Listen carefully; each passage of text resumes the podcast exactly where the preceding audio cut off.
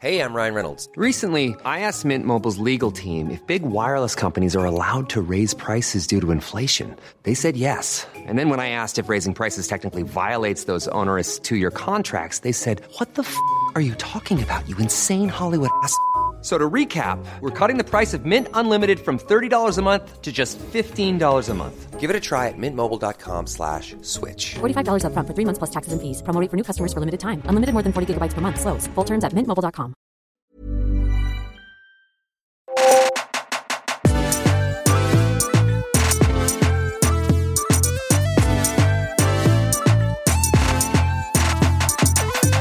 Il y a comme un vent d'extrême droite qui souffle sur les plateaux télé de France et de Navarre, et vous n'avez pas eu d'épisode de ce podcast depuis un mois pour vous nettoyer les oreilles. Mais aujourd'hui, fermez les yeux, inspirez, expirez, détendez-vous, relaxez-vous, vous écoutez le chip.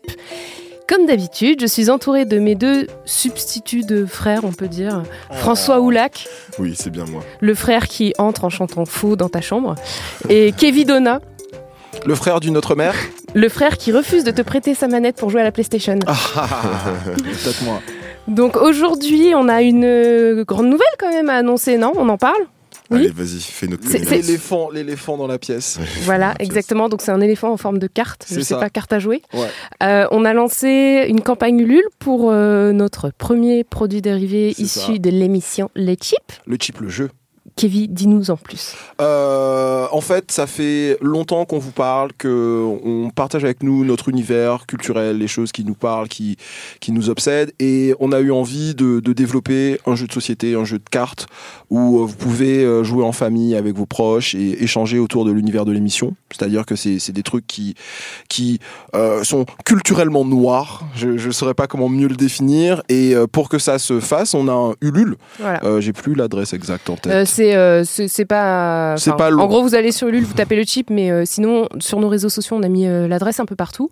Euh, on peut dire qu'on a fait ça avec Binge Audio quand même. On a fait ça avec Binge Audio, on a fait ça avec nos dire. cœurs aussi. Et Upian qui nous ont aidés aussi pas mal sur le, le- la mise en place, le design. L'identité visuelle, ouais. Exactement. Et euh, donc voilà, donc c'est jusqu'au 5 décembre si euh, ça vous intéresse de donner, euh, Soutenez-nous, donnez-nous de soutenir ce jeu, de, de participer euh, à cette campagne. François fait une très belle story. Euh, il en sort sur Instagram. Tellement beau gosse. Face J'ai caméra. fait- j'ai fait mon influenceur, C'était un truc de ouf. Il Salut faut, les filles il faut que j'influence là, je dois influencer, c'est pas possible. grave influencé et après j'en ai acheté deux. Donc euh, voilà. Donc à part ça, cette semaine, c'est un épisode chiant. non, je rigole, je rigole. Non, mais Kevin va nous faire un petit cours d'histoire pour Non. nous expliquer, entre autres, l'obsession des Noirs pour l'Égypte antique, c'est ça? Un peu, ouais. On va, on va parler de légendes urbaines, de trucs comme ça. De, de- ouais, vous allez voir. D'accord. Et est-ce que tu vas nous dire que non, les Blancs n'ont pas cassé le nez du sphinx d'Égypte? Ne spoil pas. D'accord. Parce qu'en fait, je tiens juste à dire que selon ma petite sœur, c'est Obélix qui a cassé le nez du sphinx. Elle, elle a euh, pas Oh. complètement tort. On, on- on- on verra pourquoi. Le même tome. Et euh, bah, du coup, quant à moi, je vais vous parler d'une fable un peu de manipulation et de mensonge sur Twitter. Euh, une fable qui euh, vient d'un compte qui était euh, assez connu de la communauté afro-américaine, qui était le compte arrobase @emo_blacktot. Mais d'abord, c'est l'heure du trash ou iconique.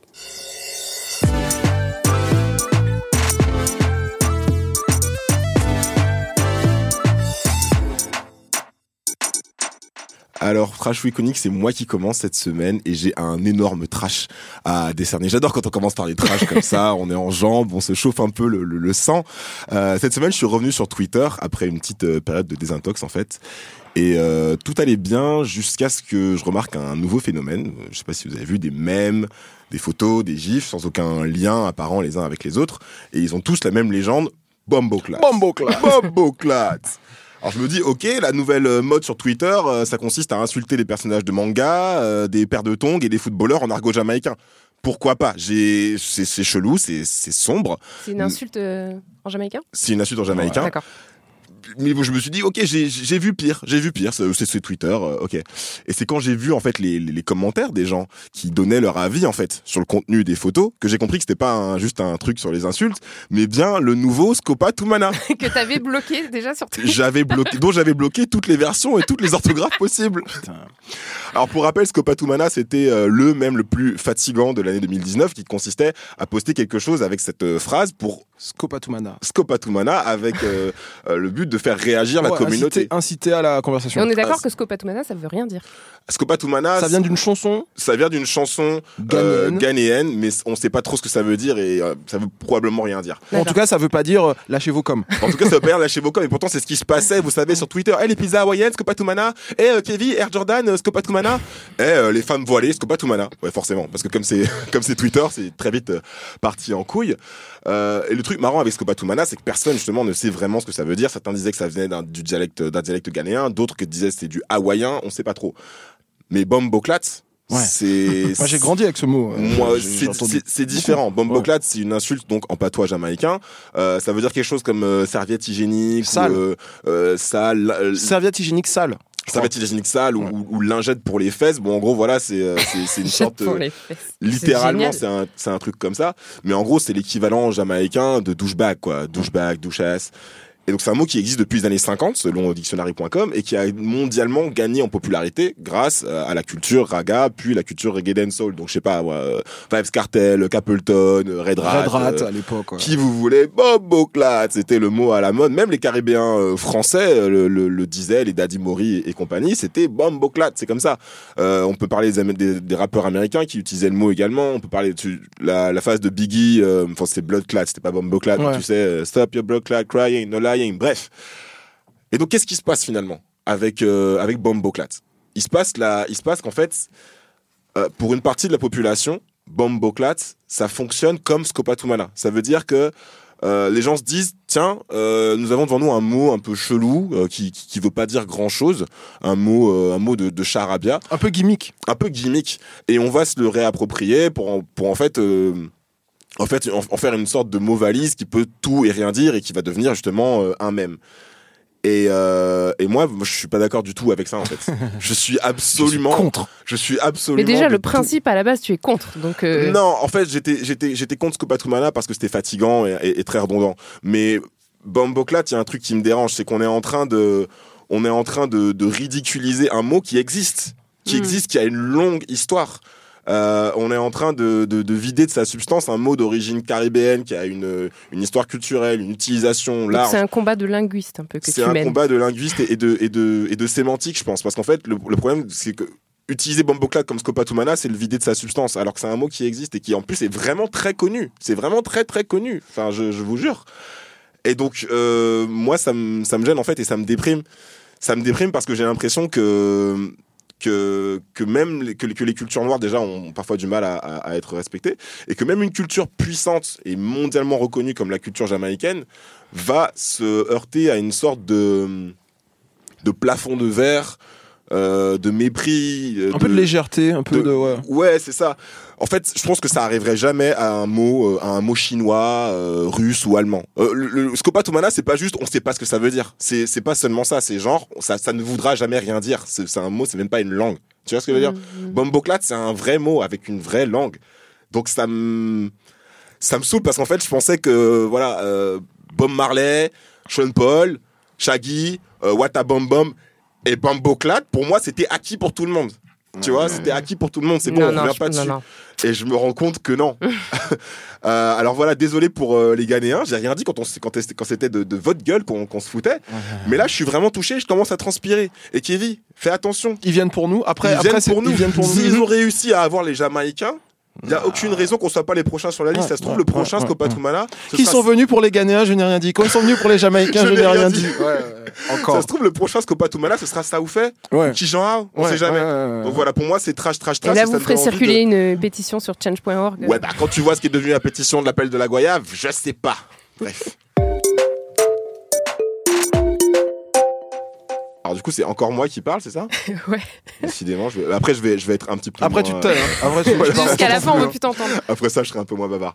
Alors, on a fait un trachico des réseaux. Le trachico des réseaux est de retour pour cette nouvelle saison. Yay Et euh, on va parler de Kanye West parce Pour changer. fait, attends, attends, attends, parce qu'on parle beaucoup de Kanye West. C'est vrai qu'on a parlé- pas mal parlé de Kanye West dans, dans, dans le chip, mais justement cette fois-ci, on, enfin, on, tu sais, on avait fait un peu un, un moratoire sur Kanye West. Mm, mm, mm. Mais comme cette fois-ci, il parle pas de Donald Trump euh, ou de l'esclavage, on s'est dit ça va. Là, c'est juste une secte. Il parle juste de religion. C'est juste ça. Non mais ça va, ça, ça passe, ça passe. Euh, en fait, Kanye West aurait affirmé que le rap est la, je cite, la musique du diable. Voilà. Euh, Pile poil pour Halloween. vous savez que Kanye West, euh, en ce moment, se lance à, corps perdu dans la religion. Quentin, tu vas nous mettre dans l'ambiance. Il a fait une série de Sunday Services. En gros, ce sont des euh, messes religieuses euh, avec des guest stars comme Ouais. euh, DMX, Des gens riches. euh, C'est la messe pour les riches. ou Sia, voilà, donc des, des- des messes auxquelles on n'est absolument pas invité. Euh, et euh, ce qu'il faut savoir aussi, c'est que Kanye West, il se définissait jusque-là comme euh, chrétien, mais pas spécialement pratiquant, contrairement à ce qu'on pourrait croire euh, dans sa musique. Et euh, dernièrement, il s'est converti à l'évangélisme. Donc maintenant, il est évangéliste. Born again Christian en anglais. Donc c'est quelque chose euh, d'un niveau un peu au-dessus. Et son nouvel album, donc, il sort aujourd'hui, quand vous écouterez cette émission, normalement. si Kanye West Ça fait un mois là que. fois. Ça fait un mois, que ça sort aujourd'hui. retient, retient ses promesses. Euh, ce sera un album de gospel.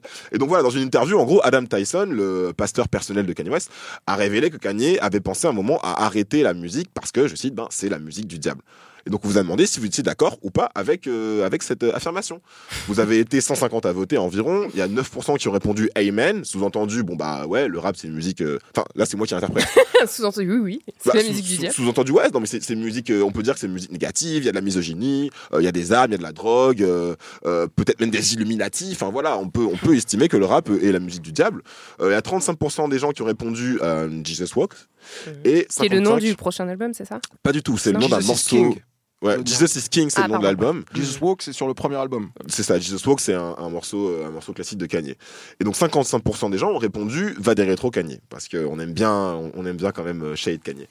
Euh, on a une auditrice qui s'appelle Nadia Bolomante qui a dit la musique classique et les musiques dites blanches, c'est de la musique angélique peut-être? I need to know Kanye. Voilà, donc elle prend, elle prend Kanye à Mm. partie parce qu'elle est pas contente et dans les 55% qui ont voté va des rétro. Vous, vous auriez voté quoi déjà? Ah bah moi j'ai voté, va des rétro. Tu as voté va des rétro et toi, Kevin?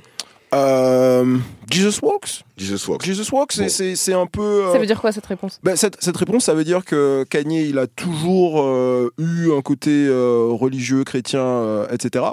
Mais, euh, mais que qu'il n'y a pas besoin de renier le rap pour, euh, pour, Pour continuer faire, à avoir sa foi. à avoir C'est- sa c'est foi. c'est tout, tranquille. Moi, je pense que les 55% qui ont voté va des rétro, ils ont un peu pris euh, Kanye. Donc, Mélanie, tu as un peu, Explique ton choix tu as un immédiatement. peu pris Kanye. Enfin, euh, en tout cas, moi, j'ai l'impression que les gens qui ont voté 55%, ils ont un peu pris le- le- l'affirmation de Kanye au, au- au pied de la lettre. Non mais demande à une votante sinon. Ouais, bah, dis-moi, alors, alors dis-moi pourquoi t'as Moi, voté. j'ai- euh, j'ai voté ça parce que, en fait, euh, je considère que je peux plus le prendre au sérieux, en fait. Dans... Enfin, après, c'est très bien s'il fait ses, ses- ses- sa secte et qu'il fait ses Sunday Services et qu'il est content. Je suis contente pour lui. Mais euh, je pense que il a plus nécessairement euh, cette posture, tu vois, de, de, de personne qu'on doit écouter, qu'on doit essayer de, de suivre, d'influenceur un peu comme tu dis, parce que je trouve que du fait de sa maladie mentale qu'il a du mal à gérer, qu'il a du mal à traiter, qui, euh, je suis pas psy et tout, donc je veux pas me, me- me prononcer euh, sur les Faire détails. diagnostic précis. Exactement, mais apparemment, il a plusieurs fois dit qu'il était bipolaire.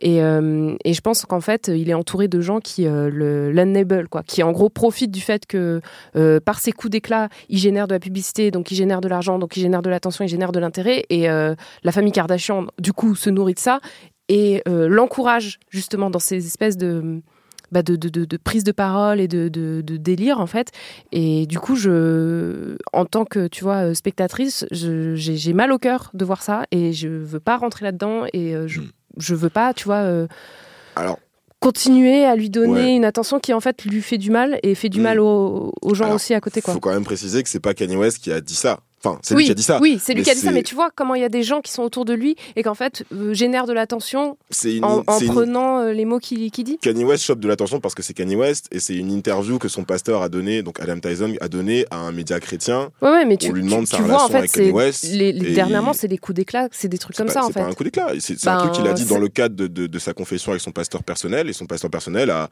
a répété. Non, mais je sais, mais quand je dis coup d'éclat, ce que je veux dire, c'est que c'est un truc, tu vois, c'est pas euh, je sors un nouvel album et voilà euh, les- ce, euh, ce que je dis dans mon album, c'est tout de suite des trucs euh, toujours autour de un peu controversés, tu vois. Ouais, Enfin, voilà, là- moi c'est ça qui me gêne, c'est tout. C'est pour fait, ça que j'ai voté ça.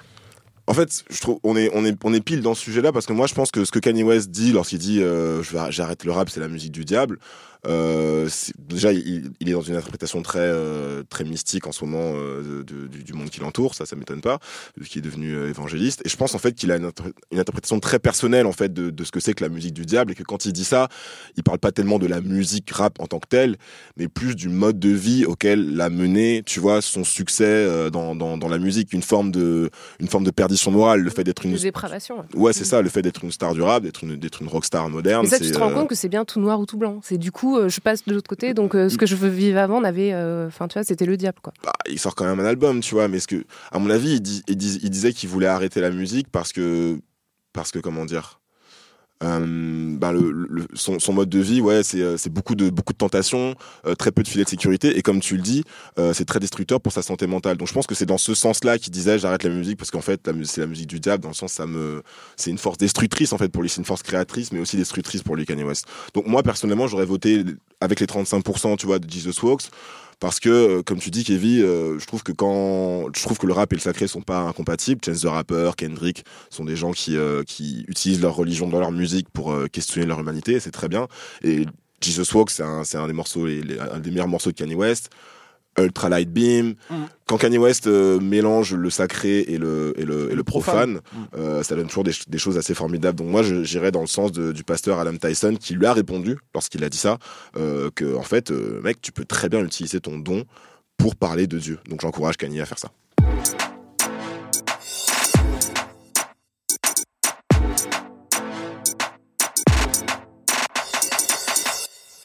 Ouais, donc moi aujourd'hui j'ai envie de vous parler de, de légende urbaine, en, particulier d'une légende urbaine noire. Euh, la légende urbaine, je pense que vous voyez tous ce que c'est, hein, c'est quelque chose à, mi-chemin entre la, théorie du complot et, le surnaturel. Et là, la Dame Blanche a surgi. euh. Euh, des, histoires que vous avez déjà dû entendre, ou utilisées vous-même, mais qui s'avèrent pas du tout, du tout, du tout fondées.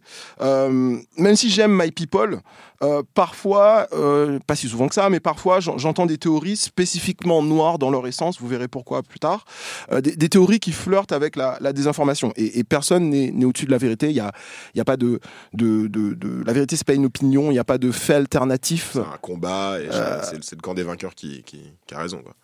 Euh, si, si- on, on en parlait avant l'émission euh, avec François et Mélanie de, de, de, de légendes urbaines un peu noires dont vous avez déjà entendu parler. euh, vous m'avez mentionné euh, euh, le sida en Afrique qui a été euh, créé pour, Dans, euh, en laboratoire, en laboratoire pour, euh, pour réduire la population africaine. pour réduire la population africaine. Ou François, toi, tu me parlais de, de Tommy qui aurait tenu euh, des, des propos euh, racistes, qui voudrait pas que les Noirs portent euh, Ces vêtements, ces vêtements. Et en fait, ça a été euh, euh, démonté.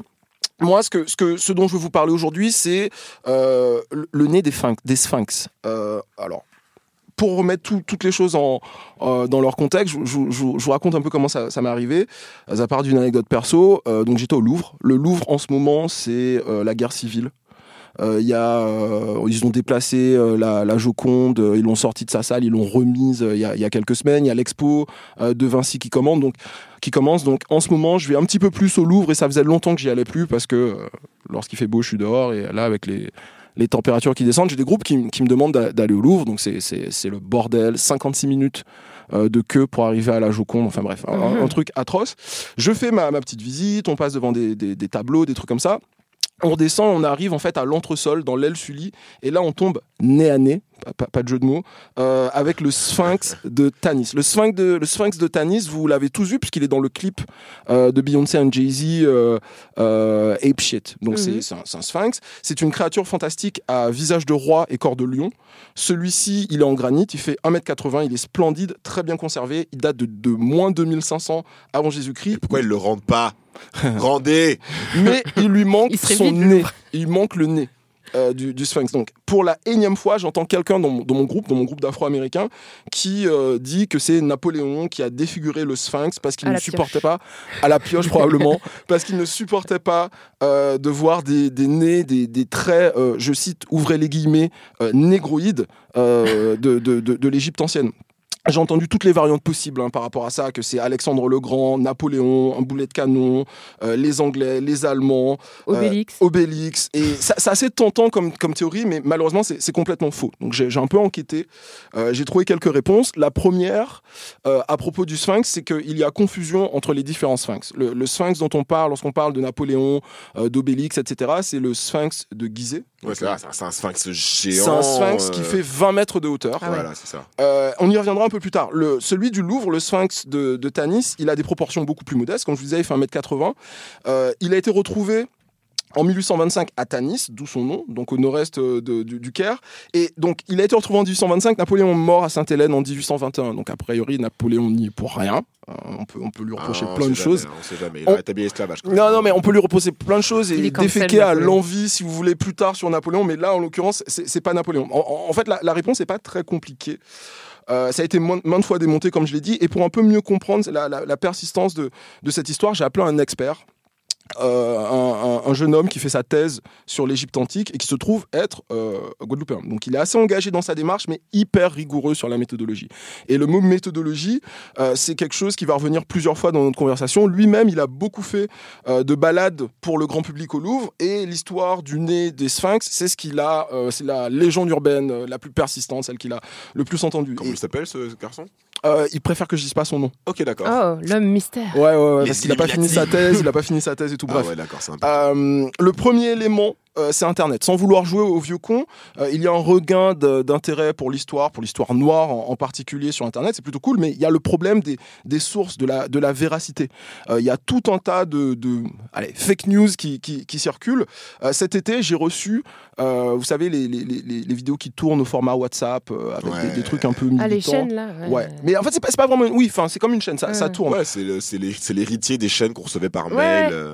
Euh. Là, c'est les oncles et les tantes qui font regarde. Exactement. Eh ben c'est un peu ça. C'est quelqu'un de ma famille qui m'envoie ça et qui, euh, qui me demande ce que j'en pense. Ça s'appelle, alors peut-être que vous, avez, vous en avez entendu parler, ça s'appelle le discours ignoble de Léopold II, roi des Belges, au prêtre chargé d'évangéliser le Congo belge.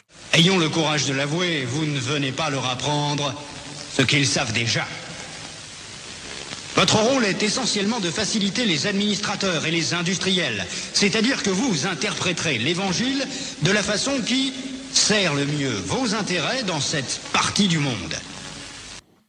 Ouais, donc ça, ce qu'on vient d'entendre, alors ça, ça dure environ 10 minutes, c'est un faux discours de Léopold II, roi des Belges, qu'il aurait tenu euh, donc, dans les années 1880 à des, des missionnaires euh, occidentaux qui partent au Congo et en gros, euh, de, de façon hyper cynique, il, dit en fait, euh, on n'y va pas pour aller apporter euh, la, la, la foi ou des choses comme ça, ils l'ont déjà, nous ce qu'on veut c'est en faire des êtres soumis, leur mentir et, et tout leur voler. Euh, sur, euh, Je sur pense le que les fond- méchants disent pas ça comme voilà. ça quand Sur- ils sur, faire sur- des trucs. sur le fond, je pense que Léopold II aurait pu le dire, mais il y a plein de d'anachronismes dans, dans, dans, dans, dans le lien, dans la vidéo, et en fait, ça a été démonté, débunké plein de fois. En fait, il y a un, un chercheur qui, qui s'appelle Kalala Gala Mouloumé qui euh, raconte la jeunesse de ce truc, ça daterait des années 1970 et ça vient en fait du, du Zaïre, donc euh, à l'époque, aujourd'hui euh, la, la RDC, et il y avait des querelles politiques entre le pouvoir en place et l'Église catholique, etc. Donc ça, c'est la magie d'Internet où des, euh, des vieilles, euh, ouais, des vieux mensonges ressortent et sont recyclés à l'infini, voilà, se régénèrent et, et- et trouvent euh, un nouveau public. Et puis de façon plus globale, ce, que, ce, ce- ce dont je parlais avec no- notre égyptologue, c'est qu'il y a un- un- une vraie défiance à l'égard des fondements même du monde académique, du monde universitaire. Euh, notre histoire a été falsifiée, donc on ne peut plus faire confiance à la recherche.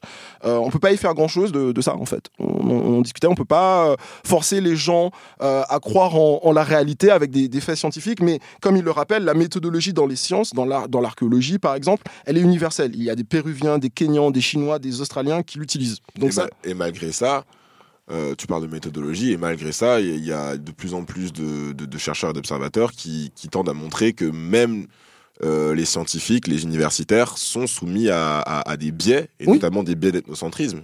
Tout à fait, tout à fait. Ça, ça, on, on y arrive un petit peu, un petit peu plus loin. Mais, mais effectivement, euh, pe- personne n'est complètement neutre. Ça ne veut pas dire que on peut arriver sans aucune méthodologie et Ouais, juste dire je choisis de croire à cette réalité-là parce que euh, c'est celle qui me plaît le mieux. Oui, oui, c'est vrai.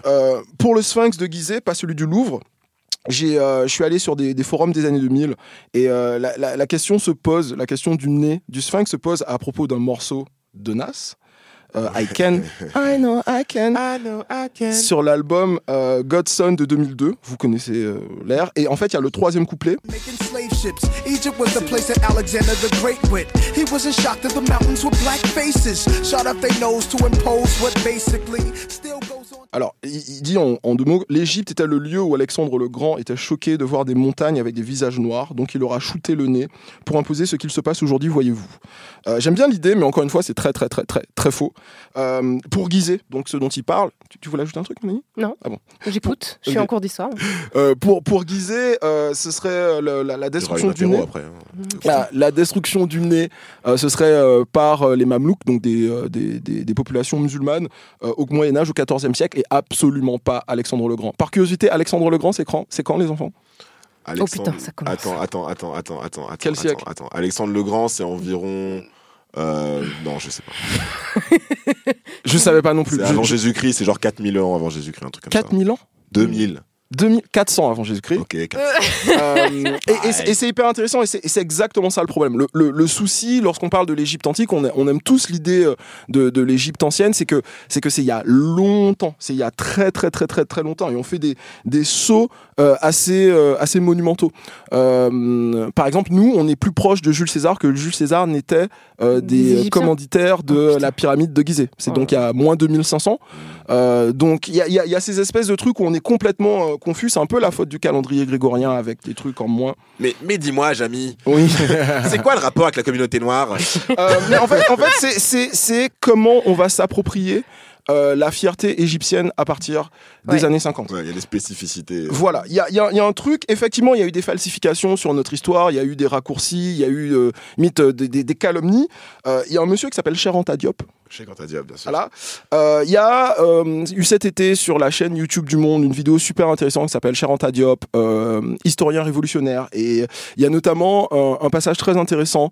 Euh, ils se sont appuyés sur euh, les, le- la- les- comment dire, les, les travaux euh, d'une jeune chercheuse qui s'appelle Madina Thiam, qui est historienne à, à UCLA en Californie et qui dit ça. Il n'est pas le premier euh, à apporter cette idée que les Égyptiens de l'Égypte antique étaient des Noirs africains. C'est un débat qui intervient relativement tôt, en, non seulement en égyptologie, mais également dans les écritures de, philosophes grecs, qu'il reprend d'ailleurs à son compte.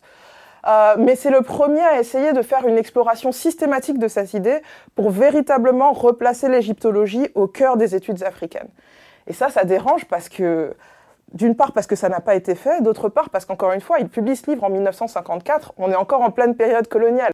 Ouais, donc là, là c'est juste pour rappeler euh, le contexte des années 50 où il y a, où il y a ce, pour l'époque ce jeune chercheur sénégalais qui euh, va mettre en avant euh, les liens entre euh, Égypte ancienne et euh, le reste du continent. Pendant très longtemps, c'est les Européens qui se sont occupés de ces questions-là et qui ont tout simplement dit, bah, étant donné que c'était une civilisation euh, complexe à avancer et que Les euh, autres, c'était et- des sauvages. et que les autres c'est des sauvages, donc il n'y a aucun lien, aucun rapport euh, avec le reste du continent. Et donc Cher Cher Anta Diop a, contribué en fait à mettre en avant euh, tout ça. Il y a une démarche scientifique, mais qui n'est pas non plus dénuée d'idéologie, d'idéologie politique. Il ne s'en est jamais caché. Au contraire, il, il dévoile ça dès le début de ce qu'il veut faire. Il dit j'ai cherché à connaître le patrimoine de l'Égypte pour que les Africains puissent bâtir un corps de sciences humaines. Il poursuit en comparant la, cette idée avec la relation que les Européens ont avec la civilisation gréco-latine à laquelle ils, ils font toujours allusion. Et donc en disant que, que l'équivalent en Afrique, ce serait justement l'Égypte euh, Ouais, des pharaons et on- il veut monter une unité culturelle. Ouais, parce que l'idée, parce que l'idée euh, de, de l'Europe euh, coloniale de l'époque, c'est que l'Afrique n'a jamais donné naissance à une grande euh, civilisation. C'est ça. Et puis je pense aussi que ce qui se passait, c'est que les, les, les, enfin, les Blancs qui faisaient des recherches à cette époque-là s'identifiaient euh, à, à l'Égypte antique, en fait, à la civilisation créatrice, innovatrice, machin, d'une manière qui s'identifiait pas du tout au reste de l'Afrique. Et du coup, ils disaient, enfin, je pense qu'ils ont isolé vraiment l'Égypte et ils se sont dit, bah ça, euh, c'est bien, c'est une civilisation dont on peut parler. On prend. Voilà, c'est à nous. Il y a- y y le, c'est vrai ce que tu dis. Il y a le, le, le- le côté euh, carrefour en fait euh, de l'emplacement géographique de l'Égypte. Enfin, un carrefour entre l'Asie mineure, le continent africain euh, et, et l'Europe. Donc effectivement, il y a eu euh, des, des brassages, des mélanges, des rencontres, etc. Mais ça, ça ne justifie pas d'en exclure complètement Oui, euh, euh, l'unité ou en tout cas la, la- la proximité avec le, le reste du continent. Et, et c'est et c'est aussi intéressant parce que euh, dans, dans l'idée, réhabiliter l'histoire de, de l'Afrique, c'est un, un premier pas nécessaire dans la, la construction d'un futur.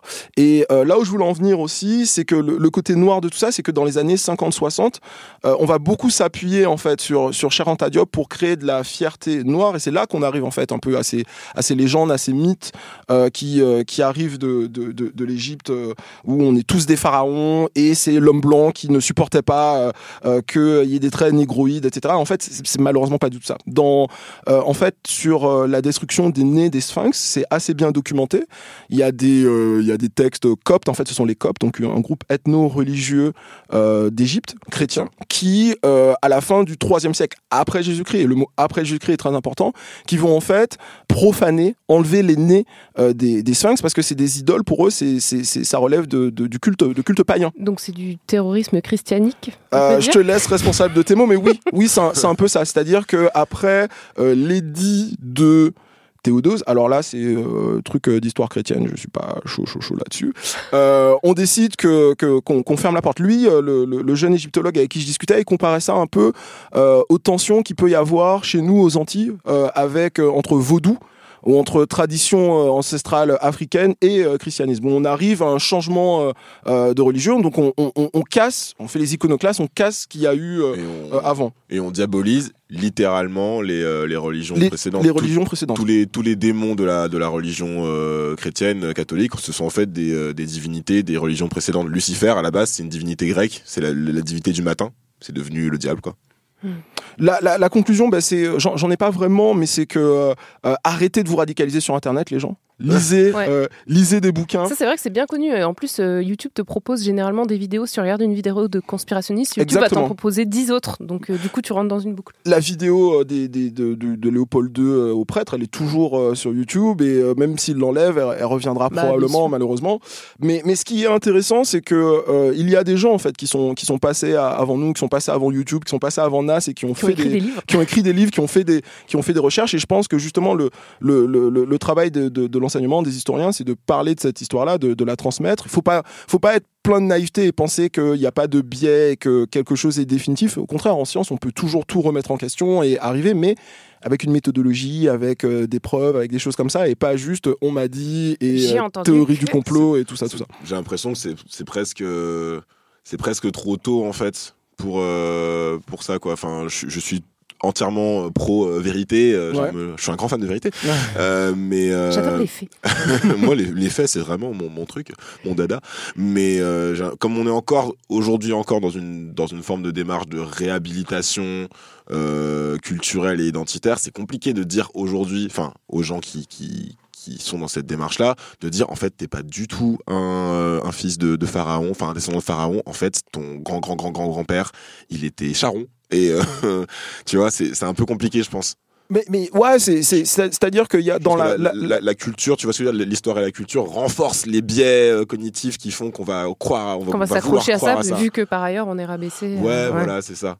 non, c'est, il y a, y a- a- qu'elle est pas. Pas le. pas Va, le- va le dire non, mais c'est- sûr que si euh, Elizabeth Taylor a pu jouer euh, Cléopâtre euh, dans les années euh, Avec 60 à Hollywood. Euh, tout, est permis. Et, et en fait, sur, sur la question euh, de l'appropriation de l'Égypte, euh, on galère parce que c'est loin et que c'est compliqué. Euh, le monde occidental aussi a galéré euh, et a beaucoup tâtonné euh, sur, sur ce jeu-là. Donc il n'y a, pas de honte à avoir sur, sur les erreurs qu'on peut, qu'on peut produire. Il n'y a pas non plus de honte à avoir sur nos origines parce que tout le monde n'est pas effectivement descendant de Pharaon comme tout le monde n'est pas, je sais pas, descendant de Charlemagne ou, ou quoi que ce soit. Donc euh, Tu te rappelles du gamin, euh, le gamin de H&M là, qui portait le, le- Ouais, le, le le monkey, pull. euh, ouais. le smartest euh, monkey, Smart- non cutest, monkey, je sais ouais, quoi, monkey in the jungle. Monkey in the jungle. Ouais. Coolest, Et, euh, coolest. Coolest. Et dans tous les commentaires, c'était euh, laissez-le tranquille. He's a young king. C'est un jeune euh, machin. Jeune roi. C'est ce que LeBron disait, non? Ouais, ouais. Les, les Afro-Américains sont vachement là-dedans quand même. Imhotep, mes frères et sœurs.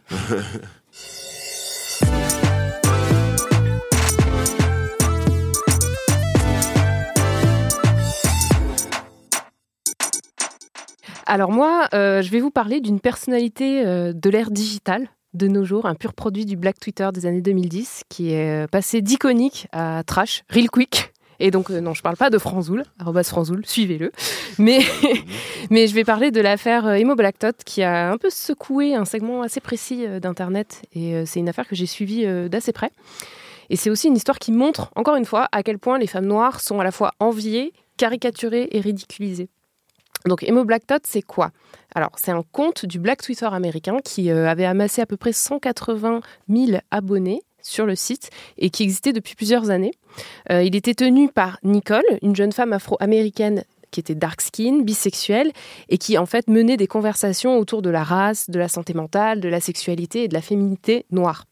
Donc c'était un compte qui était très retweeté, très influent et particulièrement positif, ce qui sur Twitter est quand même euh, un exploit, on peut le dire. Euh, à la base, le compte il avait été créé en 2012 sous le nom de Mad Black Tot. Alors, vous savez ce que c'est une tot On, on, va, peut on va dire, expliquer on va dire Todd pendant toute l'émission. Moi, ça Oui. me stresse. En tant Thought. que, en tant Ah, que tu veux gros- dire thought Tu veux que je fasse le thought Fot, fot, même pas, pas Ouais, bon, ça, mais. C'est quoi Ouais. C'est That Ho Over There Non, c'est ça Oui, c'est ça. Ouais. C'est c'est venu d'Instagram, Ah, effectivement. je savais pas que c'était un acronyme. Ah, si, si, c'est l'acronyme. de ça- de- D'accord, je crois que c'est juste un synonyme de. Et, euh, Et comment tu traduis That Ho Over There C'est pas féministe, hein, mais non, bon, dis- c'est traduit. Dis-le C'est pour ça et, que je je- laisse dis-le et je bip ta voix. Vas-y. C'est en gros, c'est cette pétasse. Ah, le bip a raté, mais voilà. En gros, c'est cette pétasse qui est à côté, quoi. Et, euh, et effectivement, donc, euh, je pense que c'était de la réappropriation de ce terme, justement. Et donc, on avait Mac Blackfoot, c'est ça? qui avait été striké en 2017 et euh, il y avait un backup donc qui s'appelait Mock Blackfoot qui était qui était revenu et qui a très vite regagné les, fo- les followers. Donc ce qui était intéressant avec ce compte, c'est que c'était à l'intersection de plusieurs pratiques hyper courantes et populaires sur Twitter. Donc ça réunissait tout ce qui faisait que euh, vous- allez être suivi quoi. Donc la première c'était vraiment euh, le self care, donc le bien-être. Le compte nous rappelait par exemple de faire des rappels réguliers de boire de l'eau. Il y avait- tu, tu scrollais, d'un coup, et oublie pas de t'hydrater. Euh, T'avais aussi euh, les rappels de faire ta skincare routine le soir, de bien mettre euh, ton, ton écran solaire le matin avant de sortir de chez toi. T'avais euh, de manger des vrais repas, de prendre tes médicaments, de se redresser le cou quand tu scrolles sur Twitter. Donc euh, voilà, c'était vraiment un truc hyper bon enfant. la vie, quoi. Non, mais c'était hyper bon enfant, c'était, ça, ça créait une communauté et c'était drôle et c'était accompagné d'eux-mêmes. Donc c'est en grande partie ce qui a fait le succès du compte. C'était ça. Et la deuxième pratique du, compte Emo Blackfoot, c'était celle du stan Twitter. Donc euh, promouvoir des artistes qu'on aime, spammer la timeline en, postant des clips, des vidéos, des photos, euh, tout ce qu'on veut. Et euh, notamment, le compte a beaucoup soutenu Megan Thee Stallion au moment de son come-up vraiment en 2017-2018. Et Ariana Grande, Kelani et aussi beaucoup Normani dans les derniers mois. Mais aussi Lil Nas X. Et ça, c'est intéressant, on va y revenir.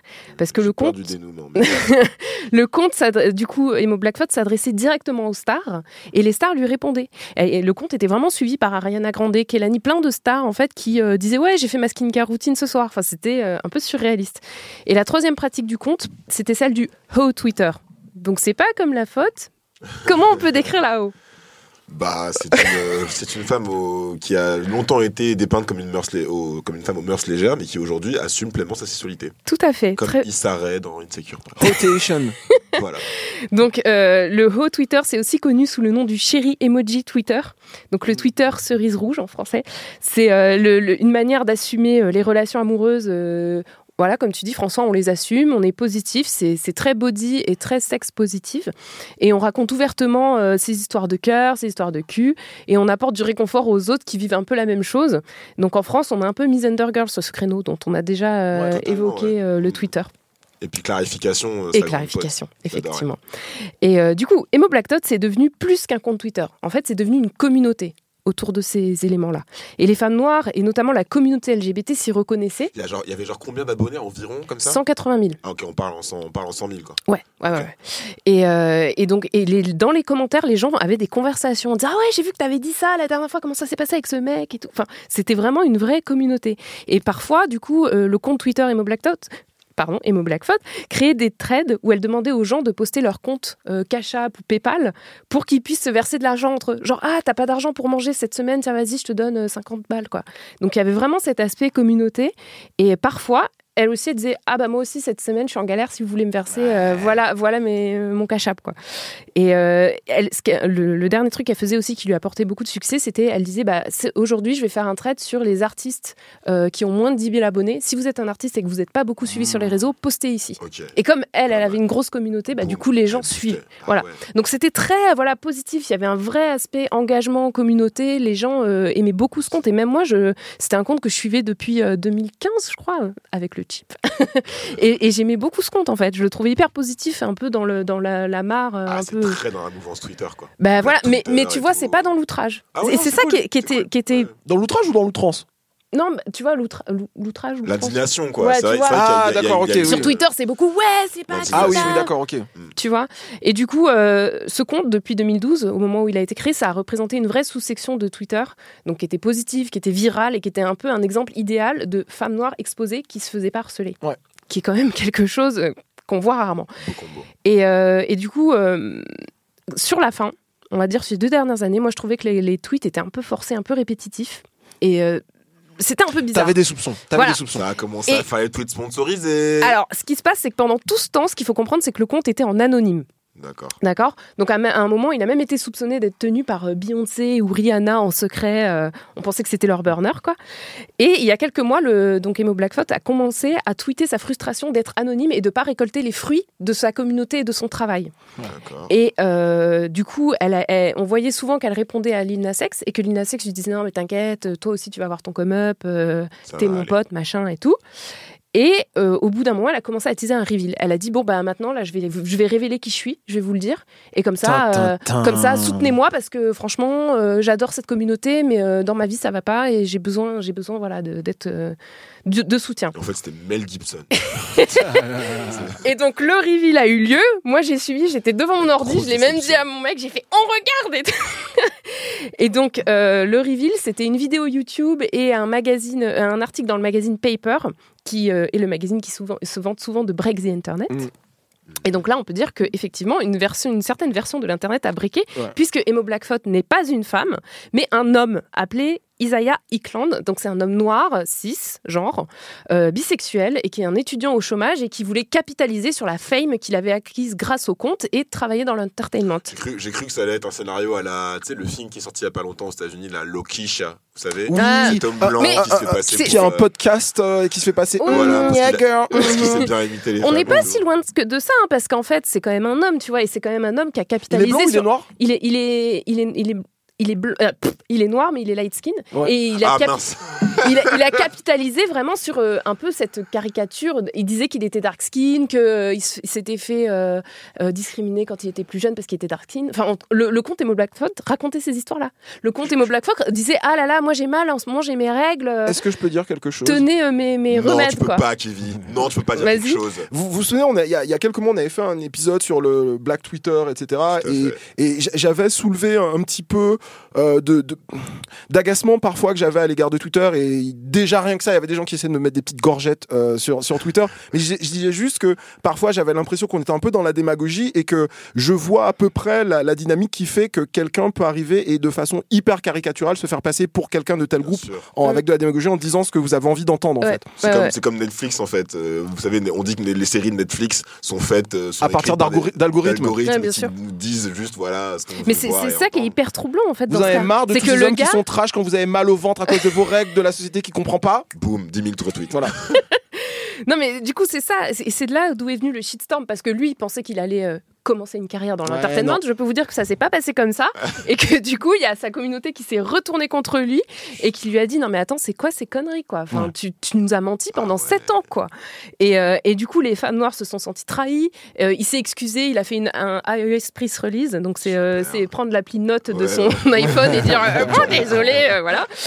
Et, et alors, effectivement, du coup, il y a eu un énorme. parce que la chanteuse Kelani, du coup, a, a pris sur un a fait un Instagram live en disant qu'elle avait reçu des messages du gars qui lui avait dit Vas-y, je veux devenir célèbre, comment je fais? Et elle, elle lui avait dit Mais arrête de mentir aux gens, quoi. Dis-lui la vérité. Ah, Dis-leur la connaissait vérité. Ah, elle connaissait, mais en même temps, elle, elle pouvait Elle pas, pas, elle voulait pas le, dénoncer, outer, quoi. tu Ouais, vois. Et euh, du coup, moi, pour terminer, je veux juste te dire que on a beaucoup reproché aux femmes noires euh, d'avoir cru que Emma Blackfoot était une femme. On leur a dit ah putain les filles, vous êtes vraiment connes sur Internet, on peut vous faire croire n'importe quoi et tout. Et moi, je pense que c'est pas le bon angle pour analyser ça. Je pense qu'en fait, euh, quand on est victime d'un scam, c'est pas qu'on est idiot. Non. C'est que des, on, on nous donne ce qu'on a envie d'entendre, ce dont on manque. Et en fait, les femmes noires, euh, c'est quand même une, une des communautés les plus sous-représentées, les plus sous-investies par les médias. Emo Black Tot, du coup, elle avait même été in- euh, invitée dans des groupes chat privés où des femmes noires s'envoyaient des nudes dans une démarche body positive, ce qui complique encore le problème. Ne ris pas, François, ne ris pas. François, c'est pas drôle. Oh, le loup dans la bergerie, c'est affreux. J'imagine le gars. Excusez-moi, mais. Et les femmes noires, c'est aussi le segment le plus à même d'être maltraité sur Internet, d'être harcelé. Et notamment, on en parlait avec Kevin, mais un autre cas de cosplay comme ça de femmes noires, ça a eu lieu pendant l'élection américaine de, de Trump en 2016, où des électeurs de Trump se faisaient passer pour des femmes noires en disant J'adore Trump, votez pour lui. Mais j'ai cru que ça allait être ça en fait l'histoire. Euh, j'ai- cru parce a- c'est une trend euh, assez assez euh, assez durable en ce moment de, de, de comptes d'extrême droite qui se font passer pour qui des se femmes font passer, bien sûr. ou queer. Et je pensais que c'était ça en fait le scénario. Bah, ça s'inscrit là-dedans en fait, Ouais, Dans- ouais, mais bien en sûr. disant même dans ta communauté, il y a des mecs qui vont quand même profiter de ça. Bah, du coup, c'est pas un truc politique pour le coup là. C'est ils voulaient Bah, juste être, euh, voilà, il voulait juste de la fame, il mais, voulait euh, mais voilà. Et du coup, je, en fait, moi, ce qui me choque dans cette histoire, c'est que Isaiah Ackland, euh, il a pris l'attention quand même que d'autres femmes noires méritaient euh, quand il tweetait sur les règles. Euh, alors qu'en fait, en vrai, son reveal, c'était purement matérialiste, c'était purement pour devenir célèbre, comme son ami le rappeur Lil Nas X, parce qu'après, des photos ont émergé où en fait, Lil Nas X et Mo Blackfoot étaient amis et ils se prenaient en photo ensemble, ils se en fait, connaissaient. Lil Nas X savait. Et, et Mo Blackfoot était jaloux et voulait la même chose que Lil Nas X. C'est talent musical. Donc voilà, euh, c'était, euh, c'est vraiment dommage parce que le compte est supprimé aujourd'hui. L'héritage des Blackfoot est complètement foutu à Ah la bah non, c'est. Internet. C'est Internet. Il y a des milliards de captures d'écran. euh, oui, des- mais tu vois, la communauté n'existe ouais, plus. oui, c'est ça sûr. en fait le, le, le, le souci. Et pour terminer, je voulais juste dire aussi que le magazine Feder explique que la présence en ligne des mots Blackfoot, c'est exactement ce que les gens attendent des femmes noires, qu'elles ne soient pas menaçantes, qu'elles soient maternelles et empowering. Et euh, parce que le compte n'était jamais en colère en fait. Même quand elle parlait des victimes de R. Kelly, Mo Blackfoot, elle n'était pas en colère. Ah ouais, c'était pas une femme noire. Non, je retire, je retire, j'enlève, Donc j'enlève. c'était pas une angry black, woman- black woman, mais c'était pourtant bien une caricature.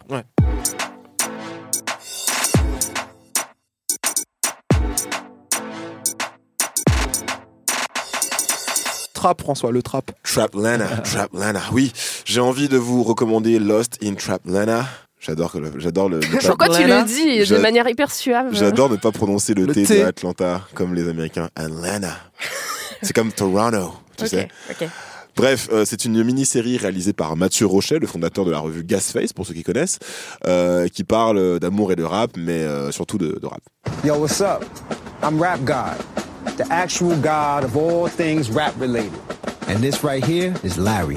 Two days ago, Larry got dumped. And the only way to get his girl back is to put Outkast, hip hop's greatest duo, back on track.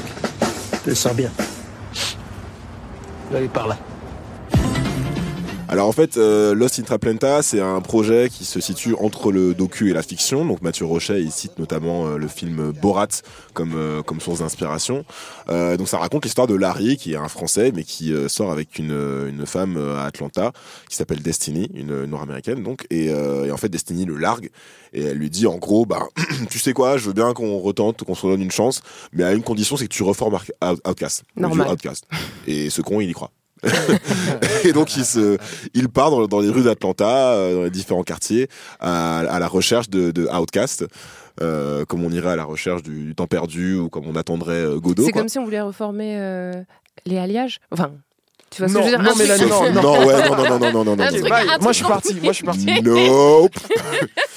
Et donc bref, Larry va se balader dans les rues d'Atlanta, il va rencontrer des tas de gens, des vrais gens du coup, euh, qui va interviewer donc des rappeurs, des passants, des stripteaseuses. euh. Il y aura à un moment une interview Childish Major qui est le producteur de You Only Know, tu sais, euh, Non. le U-O-N-O là, le morceau You Only Know. Ok. Tu sais, Je l'ai pas là, non Je vois pas. T'aurais pu mettre un insert, hein. Ouais, un insert serait été bien aussi. Putain, Kevin, quand tu vas écouter le morceau Oui, et que tu vas oui. réécouter les podcasts, tu vas dire putain. Je suis désolé à l'avance, je m'excuse pour le mois du futur. Bref, euh, donc Larry euh, rencontre tous ces gens, leur pose des questions sur l'héritage musical et culturel d'Outkast, et par là, du coup, on découvre non seulement l'héritage d'Outkast, mais en fait l'héritage mondial de Atlanta, qui est en fait devenu la, la- une capitale, euh, une capitale, une place forte de la musique et de la culture depuis maintenant une bonne vingtaine d'années, voire plus, euh, grâce à la trap musique. Donc voilà. euh, on rappelle quand même qu'en 2017, euh, André 3000, donc la moitié d'Outcast, euh, a dit euh, j'ai 42 ans. En gros, hein, je, vous, je vous résume en substance. Dans une interview, il a dit j'ai 42 ans, j'ai pas envie d'être un rappeur de 40 piges, ça m'intéresse pas. Donc euh, voilà, coucou les fans, merci, mais en fait, si jamais on sort jamais d'album, nous Outcast, c'est pas très grave. Mais il Je fait quoi, vous il fait quoi aujourd'hui? Sauf que régulièrement, et justement, il lâche des couplets sur des, sur des albums et puis il s'en va quoi. Voilà, c'est ça. euh, En fait, euh, Solo de Frank Ocean, voilà, Big- James Blake. Big Boy, ça, Big voilà. Boy vient de sortir un, un- un nouvel album, euh, mais euh, par contre André 3000 à part des à part des, des featuring, c'est vrai, Qui sont mortels, hein. qui sont qui sont excellents et qui font à chaque fois une grosse grosse impression. Euh, il a un peu arrêté la musique et il dit qu'il préfère se- concentrer notamment ben, sur euh, sur la mode. Voilà. Donc voilà, Lost in Traplanta, c'est euh, 10 épisodes de 7 ou 8 minutes, c'est gratos, c'est sur su- Arte. Donc c'est en ligne, donc vraiment euh, foncez, allez-y, Ouais, c'est je passionnant. et franchement le le concept de narration est absolument absolument génial euh, et c'est c'est une super manière je trouve de, de découvrir euh, à la fois de se taper une bonne barre parce que le personnage de Larry donc qui est incarné par un c'est pas un c'est pas un journaliste c'est un comédien en fait le mec qui, qui incarne Larry. Euh, ben tu vois ce que je veux dire ça ça, ça crée un, un, un effet de distanciation qui est super intéressant c'est pas un docu comme les autres. Et c'est facile à consommer quoi. C'est c'est les petits épisodes donc franchement allez-y. Et j'ai une deuxième petite reco. Alors moi j'aime pas trop recommander. D'hab- d'habitude je recommande pas trop les expositions mais là voilà je voulais euh, donner une petite euh, force Un petit à, euh, voilà, à euh, Mac Bright, qui est un, un auditeur de longue date et un ami euh, du, du, du chip, et qui lance une exposition en fait du 8 au 12 novembre à Paris qui s'intitule Le corps noir dans l'imaginaire occidental, enfin Bois d'ébène, le corps noir dans, dans l'imaginaire occidental, euh, qui en fait euh, est une exposition qui, comme son nom l'indique, interroge la représentation du, du corps noir. Donc euh, McBride à la base c'est un c'est un photographe. Donc il a une série de photos euh, qui, s'intitule Bois d'ébène justement qui qui qui intitule qui interroge euh, le, le, corps noir et sa représentation. Et en fait il a décidé d'en faire un peu plus qu'une expo. Il s'est dit plutôt que juste mettre mes photos comme ça euh, je vais je vais je vais aller un peu plus loin. Et donc du coup il va y avoir des euh, pendant quatre jours il va y avoir des, des tables rondes euh, des conférences sur voilà la représentation du corps de la femme euh, du corps de l'homme de la masculinité et en fait euh, voilà de, de, de la diaspora dans l'imaginaire euh, européen. Je trouve ça assez cool euh, surtout si vous avez comme moi euh, raté l'exposition Le modèle noir au musée d'Orsay. Alors Ah ouais, tu l'es- pas allé? Eh ben en fait j'ai eu la chance d'y aller parce que comme j'étais en Guadeloupe il y a pas longtemps et qu'en fait l'exposition est en ce moment au Memorial Act de Ah Pointe-à-Pitre. ouais, bien joué. J'ai eu la chance de rattraper l'exposition au joué, Memorial bien Act. joué, bien Mais à. Paris, tu l'as vu Mais à. Paris, je l'avais raté. Donc, on est dans la droite lignée de, du, du modèle noir euh, du musée d'Orsay. Donc voilà, si vous avez raté ou tout simplement aimé euh, l'exposition sur le modèle noir, ben euh, allez voir Bois d'ébène. Donc, euh, ce sera dans le 11e arrondissement à Paris. Puis les autres infos, je vous les mettrai dans la fiche. Quoi.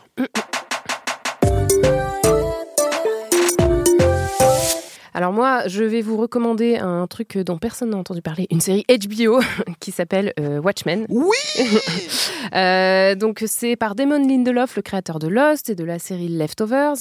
Euh, alors moi, pour moi, Watchmen, c'était le film un peu joli à regarder, mais quand même assez nul de Zack Snyder en 2009. J'aime pas Zack Snyder, mais la pesant. BD derrière, enfin la Oui, BD en le- roman graphique, on est d'accord, c'est bien. graphique est cool Mortel, film. mortel, mais le film était quand Le même cucul à praline, mais- quoi. Ouais. Je l'ai pas vu. Donc, euh, Watchmen, c'est adapté euh, du célèbre roman graphique de l'auteur Alan Moore, de l'illustrateur Dave Gibbons et du coloriste John Higgins.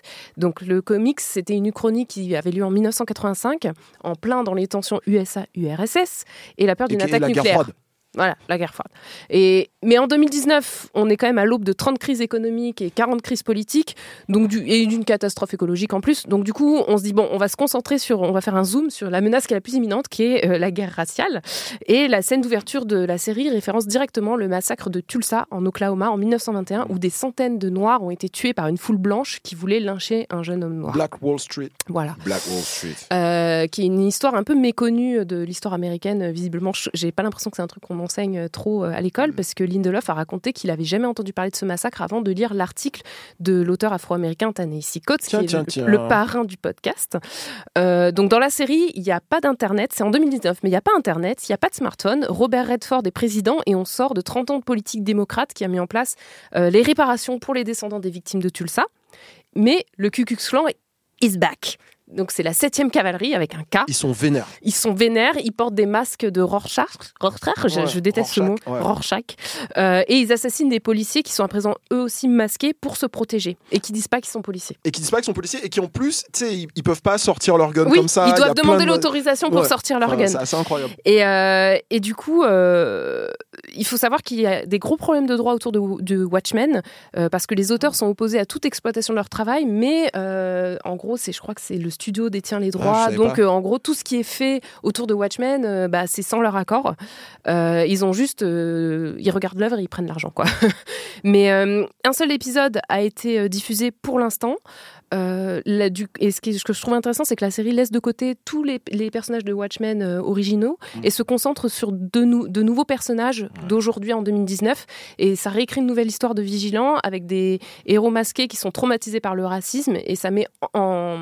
Ce que je trouve aussi intéressant, c'est que ça met en avant l'ambivalence des méthodes des deux camps. C'est-à-dire que les racistes et les antiracistes ont des méthodes de, de chaque côté qui, où tu te dis Ah oui, c'est chaud quand même. Euh, Il y a qu'un seul épisode, mais moi pour l'instant j'ai été happée. Je trouve que adoré le, le, le style pilote. visuel est Incroyable, c'est léché, c'est beau, c'est c'est intelligent, mais surtout, surtout, au milieu, on a Regina King Regina, qui est incroyable. ouf, qui est géniale.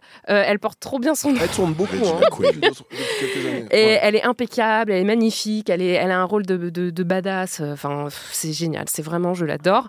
Euh, Watchmen, donc, à regarder pour avoir un mode d'emploi quand la guerre des races va frapper à nos portes. C'est sur OCS, c'est ça? C'est sur OCS. Et moi, je vais terminer les recommandations. J'en ai deux. Alors la, la première, c'est un documentaire euh, d'Arte. Euh, C'était un peu pour rester euh, dans le dans la continuité de, vous savez, de, ces, ces cultures africaines qui vont inspirer les panafricains. Donc après l'Égypte, l'Éthiopie. Donc euh, il y a un documentaire qui s'appelle 1930, le couronnement de l'empereur d'Éthiopie. En fait, c'est à propos de, de, de, de l'ascension au pouvoir de- d'un certain Haïlé Sélassié, qui va devenir... euh, pour- King Selassie. qui pour euh, les, les, mercy. les- les, euh, les fidèles, les adeptes du rastafarianisme ou du rastafarisme, euh, est en grand leader et qui va aussi inspirer, donc comme je disais, plein de, plein de panafricains. Là, il se repose sur des images d'archives parce qu'en fait, le couronnement de, euh, Sélassié s'est fait donc en 1930 et on va convier des, euh, des euh, non seulement des diplomates occidentaux mais aussi des journalistes qui vont immortaliser ça et, en fait c'est hyper intéressant parce qu'il se, se concentre pas sur toute l'histoire de Sélassié parce que justement Sélassié comme, comme tu disais va, va inspirer beaucoup de, de fantasmes on va le présenter comme euh, soit un prophète soit un tyran euh, assoiffé de sang. Là c'est pas de ça dont, dont il s'agit. C'est plutôt de regarder un peu euh, les, euh, le, le contexte des années 30 notamment avec la montée du fascisme comment euh, il se situe par, la- par rapport à la communauté internationale et puis même des, des images de, de l'Éthiopie qui en fait à l'époque avec le Sierra Leone est le seul pays euh, africain euh, pas colonisé. Mhm. donc euh, rien que pour ça pour, pour l'histoire c'est pas très long. Ça dure une vingtaine de minutes et c'est super, super bien. intéressant. Il y a même des, des, des trucs sonores parce qu'à l'époque c'est très très rare de filmer avec le son. Là il y a justement il y y a des sons etc donc c'est ça c'est cool. Super. et puis euh, la deuxième recommandation, c'est euh, ben juste, je vais pas être très original, mais présence africaine. C'est euh, tout à l'heure je parlais de Charanta Diop, la librairie euh, qui à la base est une revue une, une revue. Fête ses 70 ans, donc 1949, 1900, 2019, Day c'est ça. to you. Happy Birthday to You, 1949-2019. Ça a été fondé à l'époque euh, par un, un Sénégalais qui s'appelle, qui s'appelait euh, Alioune Diop, qui est mort euh, en 1980. À sa mort, euh, Senghor disait que c'était le Socrate euh, africain. Depuis sa mort, c'est sa, sa, sa, sa veuve, Yandé Christiane Diop, qui a repris la maison. Elle a 94 ans. Euh, elle fait tout ça d'une main de maître, elle est bien entourée. Et euh, donc pour les 70 ans, il y a pas mal d'événements qui sont prévus. Il y a eu euh, une, interview récemment sur RFI où justement Yandé Christiane Diop ra- raconte son parcours, tous les gens qu'elle a connus, les gens qu'elle a rencontrés. Ils disent voilà quel est le point commun entre Senghor, Césaire, Cheikh Anta Diop, Bernard Dadier et plein d'autres, René Despestre. Bah, c'est justement Présence africaine qui les a édités, qui leur a donné un espace, etc. Donc si vous passez par Paris, euh, 25 bis rue des Écoles, pas très loin du Collège de France, euh, leur porte est toujours ouverte. C'est vraiment, vraiment, vraiment euh, des gens qui sont euh, accueillants et euh, vous trouverez euh, tout ce qu'il vous faut en matière de, de livres, que ce soit des trucs pour enfants qui sont accessibles à tous ou alors euh, des trucs super, euh, euh, comment dire, euh, Pointu. pointu, voilà. Euh, vous, vous trouverez tout ça et euh, vous trouverez des gens qui, qui, vous, qui vous aideront, qui vous orienteront et, euh, et c'est pas juste des vidéos de conspirationnistes sur YouTube, donc c'est déjà très très bien. Donc force à Lisez eux. des livres. Lisez des livres si vous pouvez, lisez des livres, lisez des articles, faites des trucs quoi, mais euh, mais mais mais, mais mollo putain. sur. euh, On a fait sur tout l'épisode sans prononcer le mot OTEP. Oh, wait Oh. Bref, euh, Bisous voilà, vous, c'est tout pour moi et voilà. C'était le chip. On revient dans 15 jours, si tout va bien. On croise les droits. Euh, en attendant, vous pouvez nous retrouver sur Twitter, At le cheap podcast. sur Instagram. At le Chip Podcast. Soutenez notre campagne Ulule si vous aimez l'émission. Précommandez Le Euh, chip, le chip euh, sur virgule, le jeu. le chip virgule. Précommandez le chip virgule le jeu. Euh, c'est un jeu d'apéro dérivé du podcast. Vous pouvez y jouer avec vos amis, avec votre famille. Parlez-en autour de vous. On essaye de. On a fait une vidéo de malade. On a fait une super vidéo. On essaye d'a- d'atteindre les 500 préventes pour que le projet se fasse. Donc euh, voilà. Je tiens à remercier les figurants, les figurants de la Ouais. visite, les gens qui ont Oscar filmé, qui ont pris le son, qui ont monté, binge, tout le monde. Ouais, merci vraiment. Un énorme travail, ça s'est fait très vite, très bien. euh, On a peu dormi hein, ces, ces derniers temps. Non mais moi, a- genre, je Bref. laisse tomber. vous pouvez nous retrouver sur Apple Podcasts, Spotify, Deezer, SoundCloud et toutes vos applis de podcast habituelles. Mais moi, je préfère Pocket Cast. Pocket Cast. Je suis pas encore vraiment mis à Pocket Cast. C'est vraiment cool. Euh, laissez-nous une, re- une review sur Apple Podcast et laissez-nous 5 étoiles pour nous faire remonter dans le classement. Sachez que on lit, moi j'essaye de lire assez régulièrement les, les reviews que les gens laissent et à chaque fois ça fait trop chaud au cœur, c'est trop mignon. Euh, cette émission est réalisée par Quentin Bresson, le seul, l'unique, et coproduite par Binge Audio. Donc on dit merci On et dit on merci dit Binge Audio et merci Quentin Bresson. Merci, à la merci prochaine. et bisous. Bisous, à dans deux semaines. Salut. Ciao.